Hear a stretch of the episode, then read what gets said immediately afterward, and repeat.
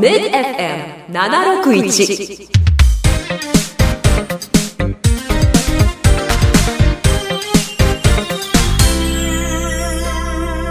パラチャンネル。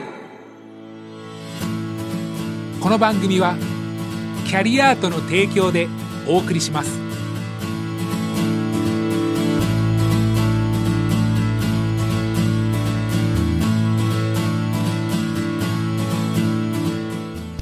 時刻は11時を回りました。おはようございます。ミッド FM パラチャンネル。お相手の DJ フージーこと早藤直樹です。今週もこの方と一緒にお送りします。中塚翔太さんです。おはようございます、おはようございます。さあ中塚さん、はい。まあ、今ラジオを聞いてる方は分かんないんですけど、はい。結構今スタジオがにぎそうですね。はい。初の対戦です、はい。さあ素敵なゲスト今日は3組来ておりますのでご紹介します。株式会社三月から広報の近藤由紀さん ESG 推進課長の安田隆弘さん。リサイクルセンター管理担当者の田畑慎一郎さんです。おはようございます。おはようございます。よろしくお願いします。よろしくお願いします。まず早速なんですけど近藤さん。はい、株式会社三月どういった会社ですか？はい、三月は名古屋城のすぐ近く西区に本社があります。インテリアの専門商社です。はい。創業は約170年前の江戸時代に遡り襖や屏風などをしつらえる表具師としてスタートしました、江戸時代か。ら、はい。すごいですね。すすごいちょうどフェリーが浦賀に来航した頃に。わかりやすい。あらあらそんな歴史ある会社から今日はありがとうございます、はい。はい、その頃ですねあの山付堂と書いて三月堂としてスタートしたんですがその後1953年に株式会社化して当時まだ日本では珍しかった壁紙の取り扱いを始めました。でその後床材ですね。あのカーペットとか塩ビタイルといった床材やカーテンの取り扱いも開始しました。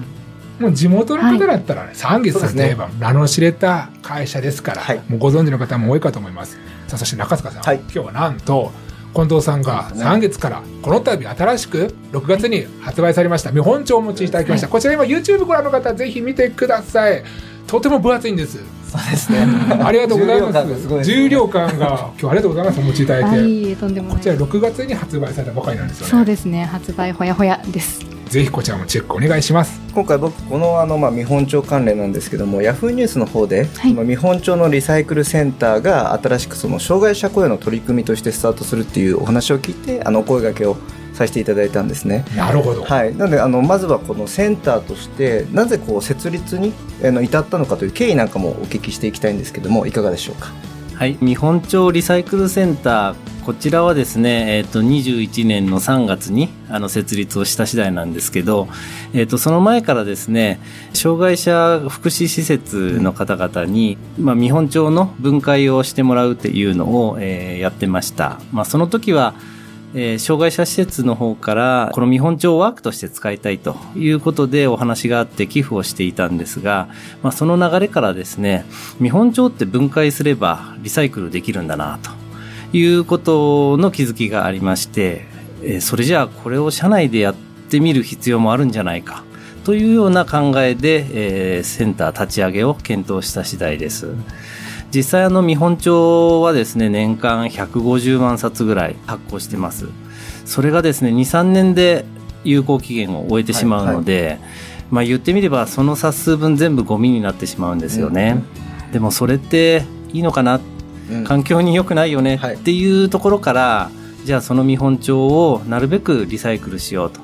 あのそういうようなあの取り組みを会社でしっかりやっていこうということでリサイクルセンターを作った次第です。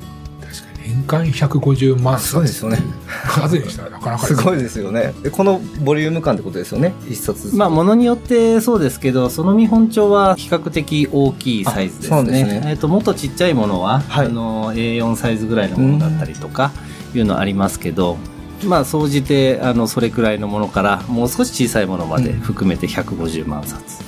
この今その、まあ、障害者雇用っていう観点はもちろんあると思うんですけれども、まあ、そもそもはその廃棄されてしまうのがこうもったいないみたいなところでの ESG みたいなあの観点ってこのかなりま話題には徐々に上がり出してるかなと思うんですけども、まあ、なかなか知らない人の方が多いと思いますのでそういった ESG とは何なんだみたいなところであったりとかあとはまあ具体的にそういったので他にも何か取り組みの事例などがあれば教えていただきたいんですけれども。はい、あの ESG っていうとさすがにあんまりまだしっかりと認識されてないと思うので簡単に説明しますと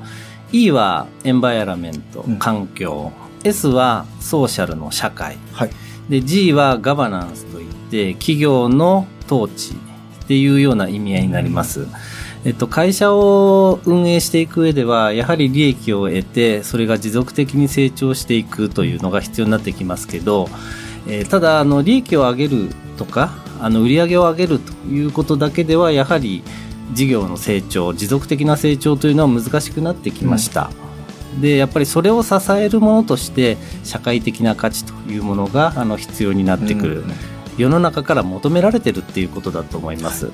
環境への取り組み社会への取り組みっていうのを企業がしっかりと担ってくださいねというのが社会のニーズだと思っているので、えーその ESG をしっかりとやっていくっていうのが会社にとっても非常に重要になってきているというふうに認識してます、うんまあ、それが ESG というようなものでしょうかね、はい。中塚さん、とってもわかりやすい。わかりやすいですね今のこの説明、はいすごく勉強になりました勉強になりました。ありがとうございます。よかったよかったさあ、そしてリサイクルセンター担当の田畑さん。はい。この後、たっぷりと喋っていただきますので、よろしくお願いしますお。願いします。まずは後半に向けて、ここで曲紹介をお願いしたいんですけども、何でも田畑さんが選曲していただいたとか、そうですね。僕のチョイスということで、この曲を選びましたど。の曲を今日は紹介していただけますか？はい。渡辺美里で、マイレボリューションです。なぜこの曲を？そうですね。あの、まあ、マイレボリューション、レボリューション革命というところで、あの、まあ、今、あの、安田が話した通り、障害者雇用という側面と、あとは、えっ、と、見本帳、あの、まあ、環境負荷の低減ということで、今は捨てられているあの見本帳をリサイクルすることで環境の負荷を、えっと、下げると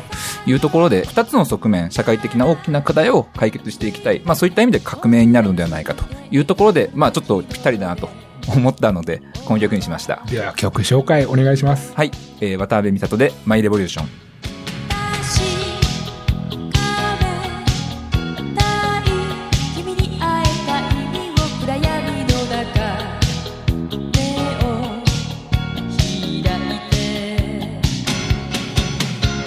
上階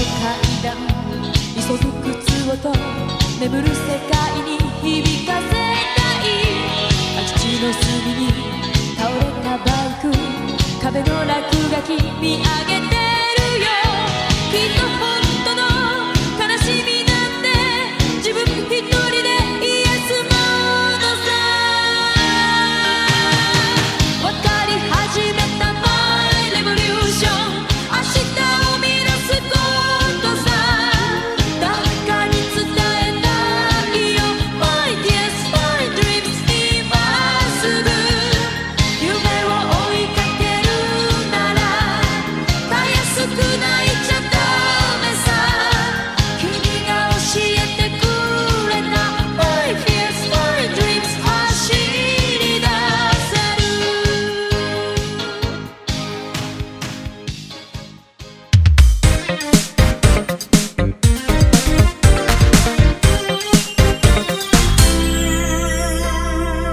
パラチャンネル。ミッド FM パラチャンネル。今日は株式会社三月の取り組みをご紹介しています。さあ先ほど曲紹介前にですね、リサイクルセンターの管理担当者の田畑さんにちょっとお話をお聞きしましたけども、田畑さんはい。改めてリサイクルセンターって一体どういう場所何をされてるんでしょうか？そうですね。今、あの、見本町リサイクルセンターでは、まあ、新しいカタログが出た時に営業員の方が引き下げてきた古いカタログを、まあ、こちらで一括して集めまして、中身を、まあ、あのパーツごと、えー例えば取っ手ですとか紙見本帳に貼ってあるサンプルですとかそういった形で分解して、まあ、リサイクルする、えーそういった形で運用してます。はい。今回はその、まあ、リサイクルセンターでは障害者雇用はい。の取り組みをされてるということなんですけれども、具体的にはどんな方々が働かれてるんですか、そうですね。例えば耳の聞こえない方ですとか、うんうん。あの言葉がこううまく伝えられないとか見た数字をうまく認識できない方とか、うんうん。まあ、そういった方を中心に今4名で活動しております。それはこう工程がある中で具体的にその方々ってどういった仕事をされてるんでしょうか？そうですね。あの基本的にはこの見本帳リサイクルに関わるところすべて分け隔てなく皆さん、えー仕事しています。はい。さっきみたいにちょっと取っ手を分解する作業ですとか塩ビの床材とか、まあ、床材も扱っているんですけれども、うんその辺を剥がす作業ですとかその辺はあの皆さんができないわけではないので、ははいい平等に、うん。はい、うん。あの機会を持って、えっと、接しているというか、えー分解しているという状況ですね。なんかそのとはいえ先ほどお聞きしていたように障害種別であったりとか、はい。特性とか度合いって結構個々に違うと思うんですよ。はい、でそういった方々がこう一緒にこう働くってこうなかなかこう難しさもあるんじゃないかなというふうに思うんですけどもなんかそういう部分ってどうですか？そうですね、あの一からの立ち上げの携わってる4名ですので、はい。まあ、あのある程度決まってるところもあるんですけれども、動き始めてやっぱり分かることも多くて、その中でこう皆さんにご意見をいただいたりとかして、個々で変えられるところは変えていって、でそれで運用しているというのが今の現状ですね。なんかそれって具体的にはどんな工夫がこう意見としてあったとかってありますか？そうですね。あの、皆さん積極的に意見を出してくださって、例えばその見本帳とかでも、あの、まあ、一冊、例えば机に持って行って、おのおの分解していくんですけれども、うんじゃあその際に、まあ、大量に持ってしまう。あの、まあ、まとめてやると確かに効率はいいんですけれども、その分やっぱり、あの、倒れてしまったりすると危ないとか、はいまあ、そういったご意見も作業員の方から直接お話をいただいて、じゃあ大きい見本帳は3冊までねとか、はいはい、ちっちゃいものはじゃあ5冊まで OK にしましょうかとか、そういった積極的なご意見もいただいているので、あの、なんていうんですかね、特別なんかこう、困ったなっていうことは正直今ないですね。すごい。自発的に自分たちで意見を出しそうですよね。てあって、はい。言いやすい環境っていいですよね、素晴らしいですね。では安田さんなんか今後3月としてなんかやってみたいこと展望などって何かありますか？えー見本町のリサイクルセンターについてはやはりあのもう少し回収と分解、うん。このリサイクルを増やしていきたいですね。今現状はまだ年間で1万冊とか2万冊とかっていうところなんですけど、えーもっともっとたくさんの発行をしておりますので、うんうん。まあ、なるべく多くの見本帳を回収して分解して、まあ、それで環境の負荷を減らし、うん。そしてその作業には障害者の方に皆さんに頑張ってもらいたいというふうに考えてます。さあ近藤さん何か最後に会社として何か PR があればぜひお願いしますはい。とこちらのカタログですね。壁紙のあのカタログで主に住宅向けのものなんですが6月に発売したばかりの最新のカタログになりますであの今のお話ですね障害をお持ちの方の活躍ご活躍っていうところと関連しますとこの中にあの岐阜県の大垣市出身の障害をお持ちの方アーティストジョーさんっていう方のですねデザインした壁紙を収録しております。はい、とてもあのコミカルなですね、と見る人を幸せにするような素敵なデザインであの載っておりますので、ぜひご興味のある方はショールームなどで一度ご覧いただければ嬉しいです。先ほどちょっと見させていただいたんですけど、はい。本当に可愛らしそうでしょうね。はいい。イラストでしたよね、ぜひこちらショールームに行けば見れるんですよね。はい、名古屋城の近くにありますので、ぜひぜひお越しください。ぜひショールームに足を運びください。そしてご興味持たれた方はですね株式会社三月さんのホームページもぜひ一度チェックしてみてください。さあここまでお送りしてきましたパラチャンネルエンディングの時間となりました。こちらはですねラジオ番組と同じくただいま YouTube でもこちら見れます。ぜひチェックお願いします。チャンネル名はラジオと同じパラチャンネルですそしてツイッターでもハッシュタグパラチャンネルでつぶやいてくださいここまでのお相手は早藤直樹と中塚翔太と近藤由紀と安田隆弘と田畑慎一郎でした。急にテンションが違いますけどもすみません、なんかちょっと最後になって裏返っちゃいました。ありがとうございます。次回は8月14日、また11時にお耳にかかりましょう。ありがとうございました。ありがとうございましたありがとうございましたありがとうございました。この番組はキャリアートの提供でお送りしました。